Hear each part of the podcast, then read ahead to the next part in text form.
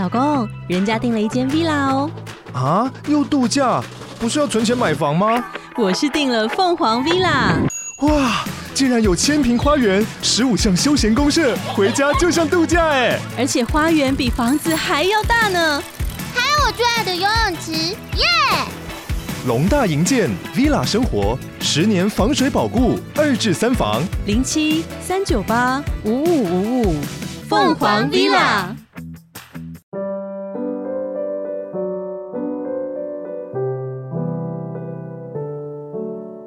各位线上的听众朋友，大家好，欢迎来到《懂心理调出好关系》的节目，我是美味关系实验室的节目主持人江尚文，智商心理师。啊，今天非常高兴呢，又可以在空中与大家见面了。呃，上一集呢，我们提到了乐观与悲观的不同啊，有很多的听众呢给我们很多的回响，然后他们很想听今天的这个节目。那我们今天节目呢，主要是要讲什么呢？假设我是一个悲观的人的话，我要怎么样变成乐观？这是有可能的吗？啊，当然是有可能，所以我就会在今天的节目跟大家去分享。在节目的一开始呢，很想跟大家去分享一个正向心理学家 Seligman 呢，他所说的一句话。他说：“成功的生活需要大部分的乐观和偶尔的悲观。”大家有没有听出来呢？他并没有说要全部都是乐观，他说需要大部分的乐观跟偶尔的悲观。其实我相当认同 Seligman 他所说的这句话哦。上一集呢有提到说，悲观。不一定是全然的坏事，因为有一种悲观叫做防御性悲观，它呢能够帮助我们看清楚真正的现实和风险，让我们可以提前做足准备。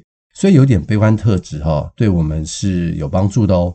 但是若是太过于悲观，那就可能会让我们失去了希望，也看不见各种不同的可能性啊。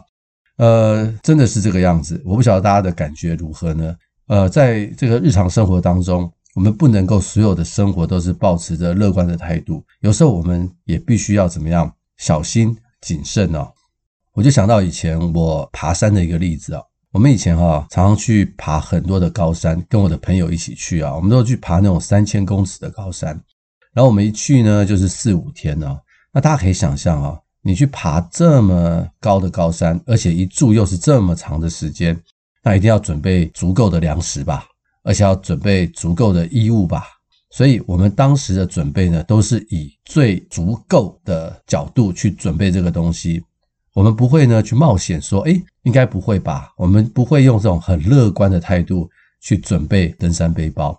我还记得有一次呢，我去爬这个雪山的环状线的时候啊，那一次一爬大概就是五天呢。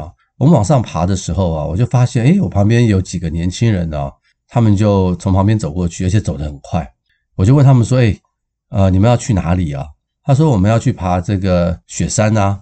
我说你们要去爬雪山，你们今天就下来吗？他说没有啊，我们在上面住，听说上面有山屋。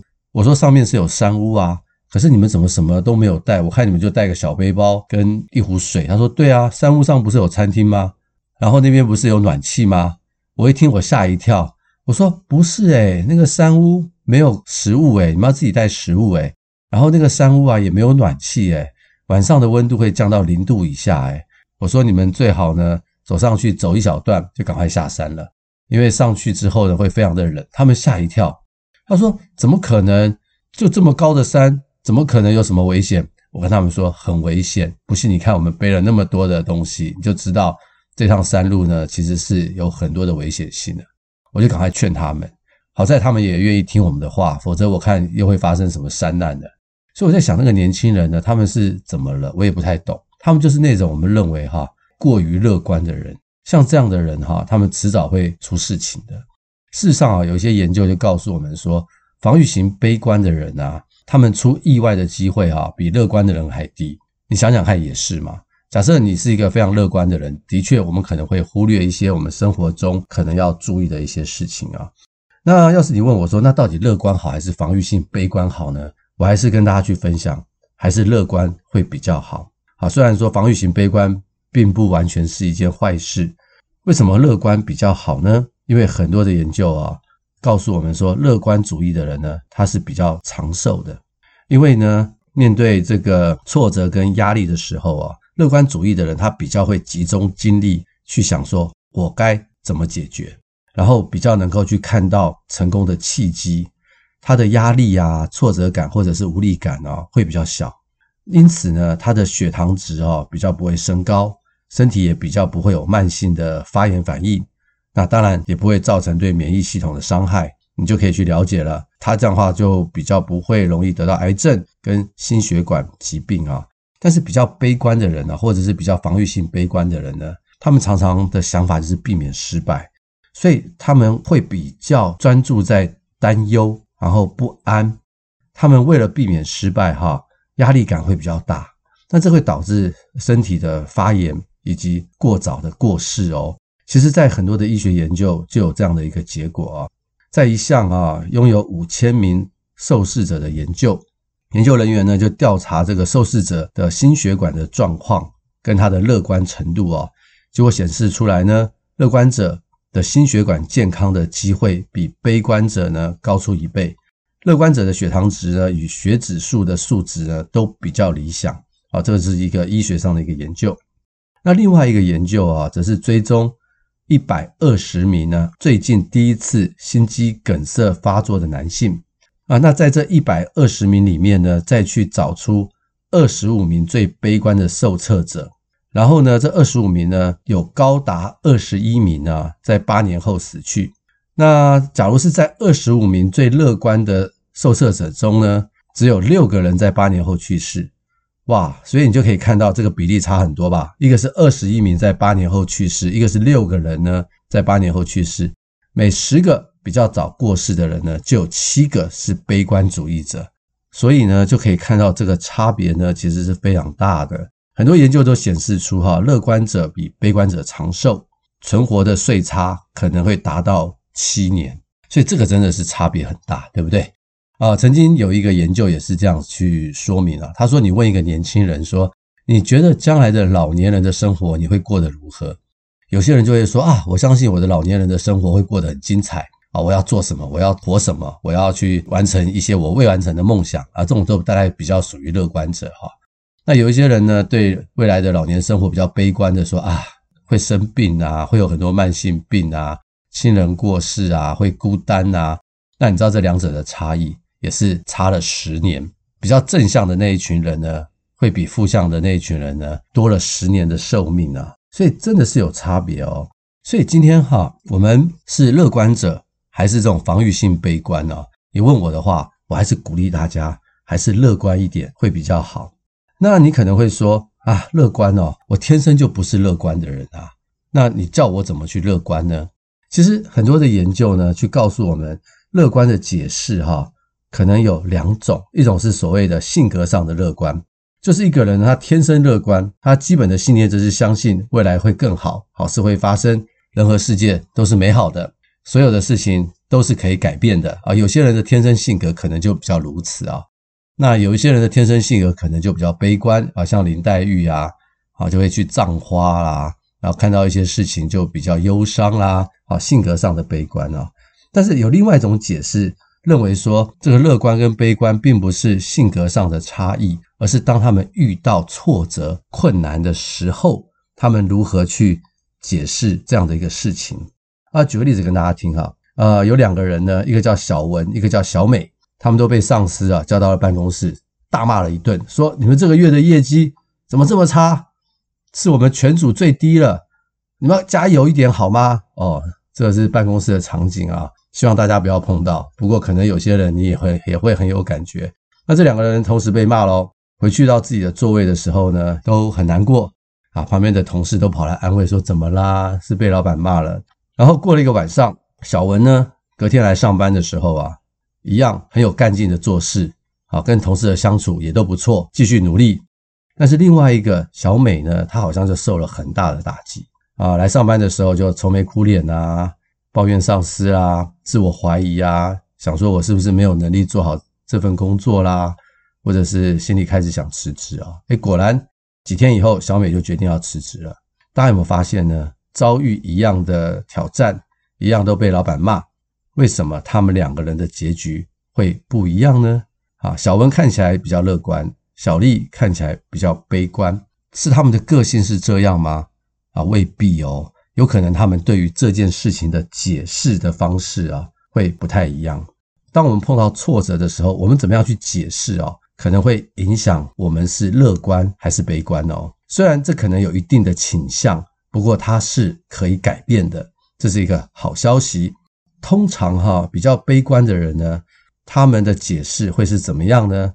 他们会用三个 P 哈来去解释他们所发生的事情，这就是所谓的归因风格啊。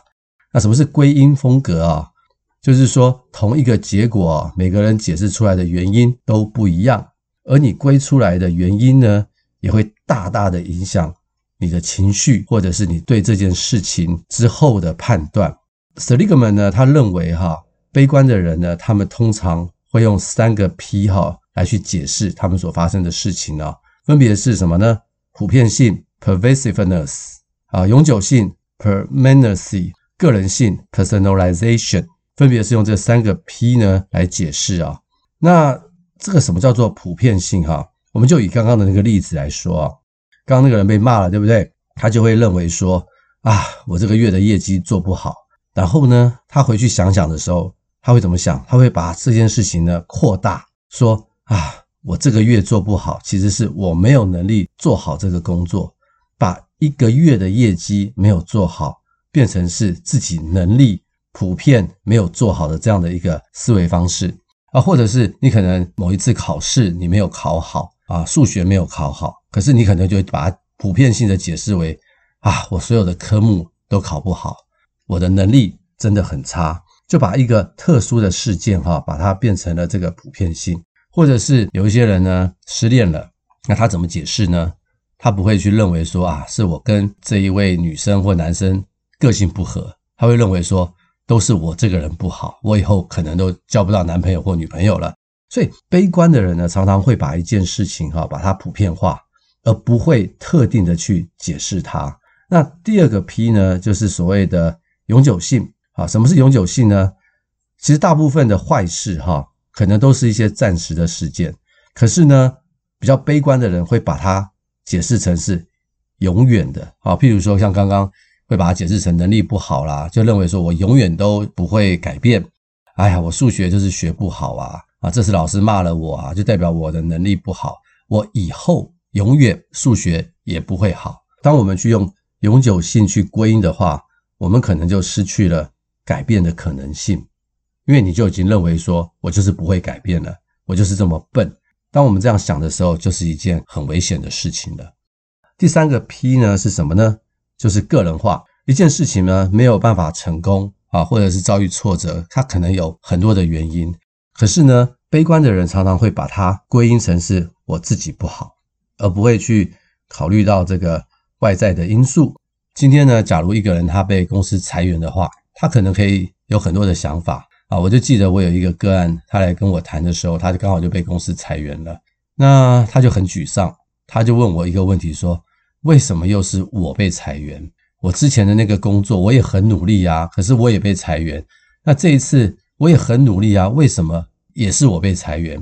后来我跟他讨论完以后，我说，诶，你公司里面只有你一个人被裁员吗？他说不是，我们的公司呢，大概有百分之十五的人都被裁掉了。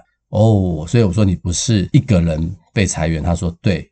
那我说那百分之十五的人有什么特色呢？他想想说啊，大部分都是我们这一组，还有另外一个特色就是大部分都是年轻的员工。对，我说你看到没有？这一次的裁员啊，基本上好像跟你个人努不努力没有关系，看起来比较是因为环境的因素，或者是你们公司呢有一些不同的发展，所以把你这一组给裁掉了。所以我就跟他去谈这件事情，他就比较能够去释怀。为什么呢？他把这个解释，把这个归因呢，不会归因到是自己不好，而是他能够去考虑到外界环境的因素。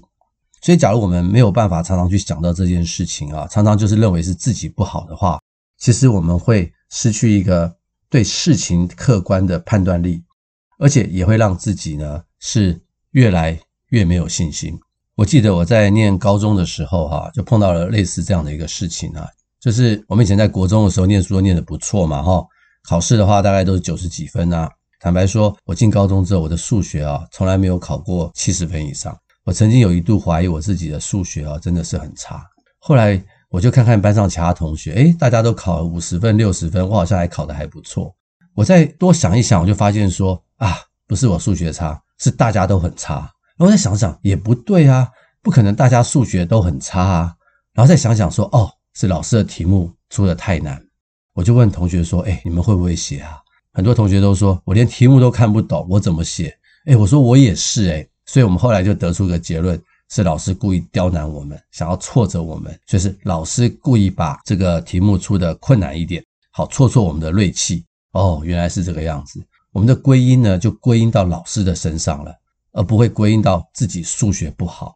我觉得好险那一次哈，我们同学彼此有讨论，要不然我们真的会觉得相当的挫折。以前都是前几名的。到了高中以后都倒数的，分数这么的差，就会让自己觉得很挫折，很没有自信心。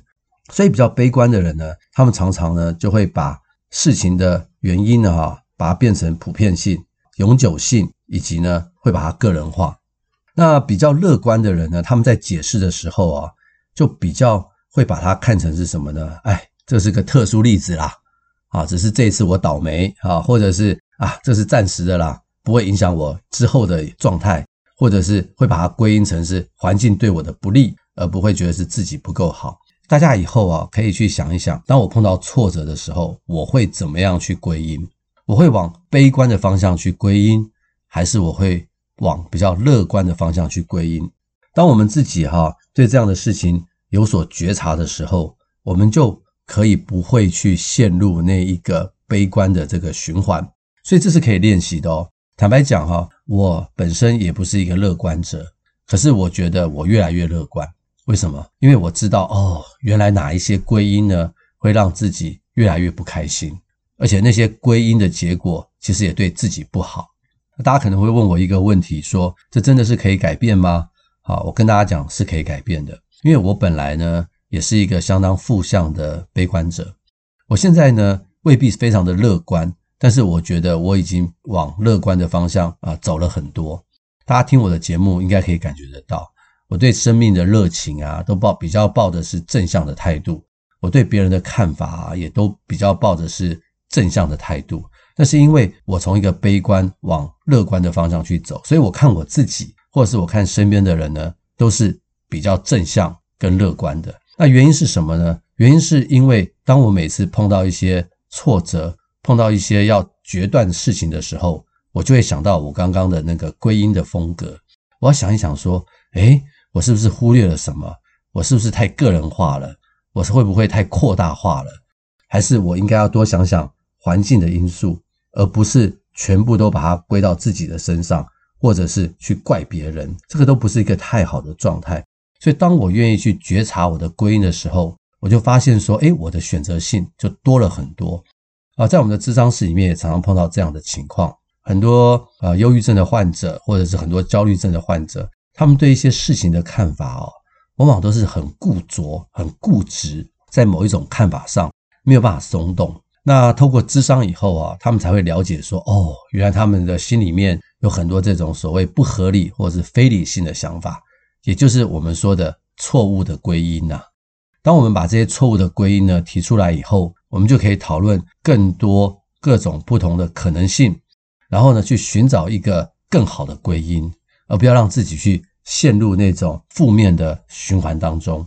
呃，忧郁症的患者哈，他们常常会有一种思考，叫做反刍思考，也就是说哈，不断的把一些呃不开心的事情、一些让人难过的事情呢，不断的去回忆啊，不断的去回忆，然后就把它变成。普遍性、永久性，然后个人化，然后就会很痛苦，然后从在那个反刍的过程当中就出不来啊。我们常常就会在这个当中去介入啊，让他知道说这些都是非理性的信念。那也会有一些忧郁症的个案就会问我说啊，可是我就是不想想，他就是一直跑进来啊。我们通常就会建议他说，好啊，假如他一直会跑进来的话，你也不要去阻止他了，因为你越阻止呢，他的这个负面的想法可能就会越来越增强。在那个状态下。假如我们不能够去做正向的归因的话，我们就赶快转移注意力。也就是说，我们不要在这个负向的循环中去对抗它了，我们干脆去做一些别的事情，去转移注意力，做别的事情，做久了以后呢，自然这个负面的循环也会慢慢的去降低，去打断这个负面的回路啊，是很重要的事情。那有些悲观者呢，常常会有所谓的这种习得无助啊。习得无助的意思就是说哈，不管我怎么努力啊，都没有用，那我干脆不要努力好了。那就像我刚刚讲的，我那个数学的例子哦，假如我没有搞清楚的话，我会认为我自己啊数学不好，我每次考都考不好，都考个七十分、六十分，甚至五十分啊，算了啦，我就是没有用啦，不努力了啊，这就变成习得无助了，因为这是一个错误的归因嘛，因为是认为自己不好。但假如我知道是老师出题的问题的话，我就不会变成习得无助，我就能够去接受这样的一个分数，然后我还是可以去做我该做的一些事情。所以有些悲观者，他们已经处在一种所谓习得无助的状态哈。假如我们是处在这种状态的话，就会觉得啊，做任何事情都不会有好结果。这时候我就会建议你怎么办呢？把你要做的事情哈切成很小很小的计划，只要你愿意啊。去完成一个小计划，一个小成功，就会让我们慢慢的走出这个习得无助。而有一些完美主义的人啊，他们常常会拖延呐，啊，或者是他们常常会对自己所做的事情不满意啊，他们其实有点类似习得无助的味道。为什么呢？因为目标定太高。好，我就曾经有一个个案哈，他基本上就是很希望每一天都早起，然后呢，按时的去上课，然后也希望自己功课很好。各方面都是很完美的状态，可是呢，他做不到，然后他就得了忧郁症，不断的在指责他自己，不断的在苛责他自己，觉得自己怎么那么烂就做不到。后来我跟他讨论之后，我说你的目标设得太高了，我这个目标呢都是很困难的。那我说我们可不可以好好的讨论一下，放弃一些目标，你只要把里面一些重要的事情哈，把它做到就好了。他说不行，老师，我就是做不到这样的一个状态。我就觉得真的是蛮困难的，难怪他会得到忧郁症。那后来我还是不放弃哈，我就说不如这样好吧，你呢，呃，把你要做的十件重要的事情把它写下来。哦，他就写了，哦，果然都是一些很高的目标。好，我说十件目标里面哈，你可不可以再想一想，有哪三件你是一定要做到的？嗯，他就稍微排了顺序，有前三个他一定要做到了。他说，那现在怎么办？我说这样子。你告诉你自己，想办法不要去做后面的七件事，很有趣哈。通常我们会说，要不然你就想办法去做前面的三件事。没有，我反过来，我说你想办法去对抗你，不要去做后面的七件事，可不可以做到？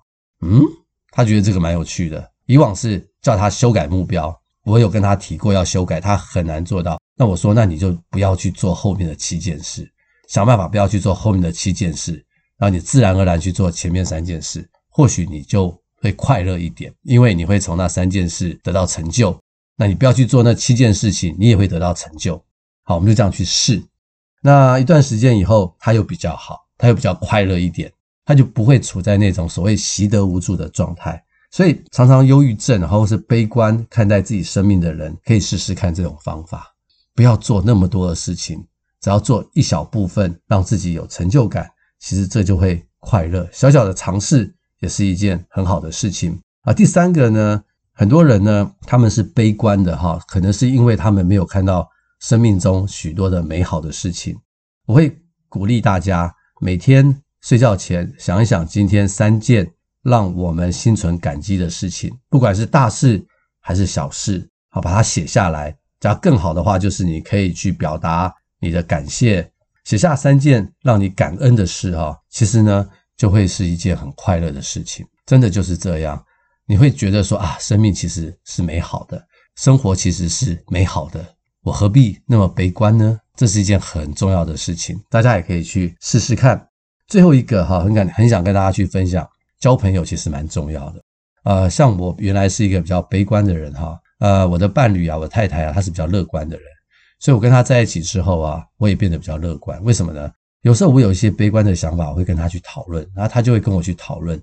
那在这个讨论的过程当中，她也会告诉我说：“哎，你有哪些地方哈，你太悲观了，是非理性的东西啊，你太个人化了，它只是一个环境的问题。”诶，他会劝我，他会提醒我说：“不要这么想。”所以，假如我们跟一些乐观的人常常讨论一些我们生命中的事情，我们也可以从这个悲观的负向情绪中呢，去走出来，变成比较乐观的一些人。这个中国人呢有一句话嘛，说近朱者赤，近墨者黑。所以我常常会关心我的一些个案的身边的支持系统，你身边有哪些人？你的父母怎么样？你的朋友怎么样？你能够跟他们聊天吗？他们通常会给你什么意见呢？啊，假如他们能够给你一些正向、鼓励、乐观的意见，我就会说啊，你多跟他们在一起，他们是很好的支持者。但是假如他们通常都会骂你啊，这甚至比你还负面的话，我通常都会劝他们说，不要跟他们在一起。所以有时候我们的父母哈。原则上应该是我们的支持啊，可是不是每一个人的啊父母都是他的支持。假如父母呢是他的压力的话，我通常会劝他们可能暂时先离开这些压力源，会是比较好的啊。今天跟大家去分享这些资讯，主要就是让大家去知道说，悲观的人呢是可以改变的，可以改变成往乐观的方向去走。我们的生命呢，乐观会比防御性悲观好，但是呢，就像 Seligman 所说的。一个美好的生活呢，成功的生活是需要大部分的乐观和偶尔的悲观。那这样的话，我们的生命会很有力量、很有方向、很有信心。但是我们也能够去看清眼前的事实，而不会冒更多的风险。所以，希望今天的这个节目啊，可以提供大家美好的资讯。也欢迎您呢，将这个节目呢分享给更多的人。那我们就下回空中再见，拜拜。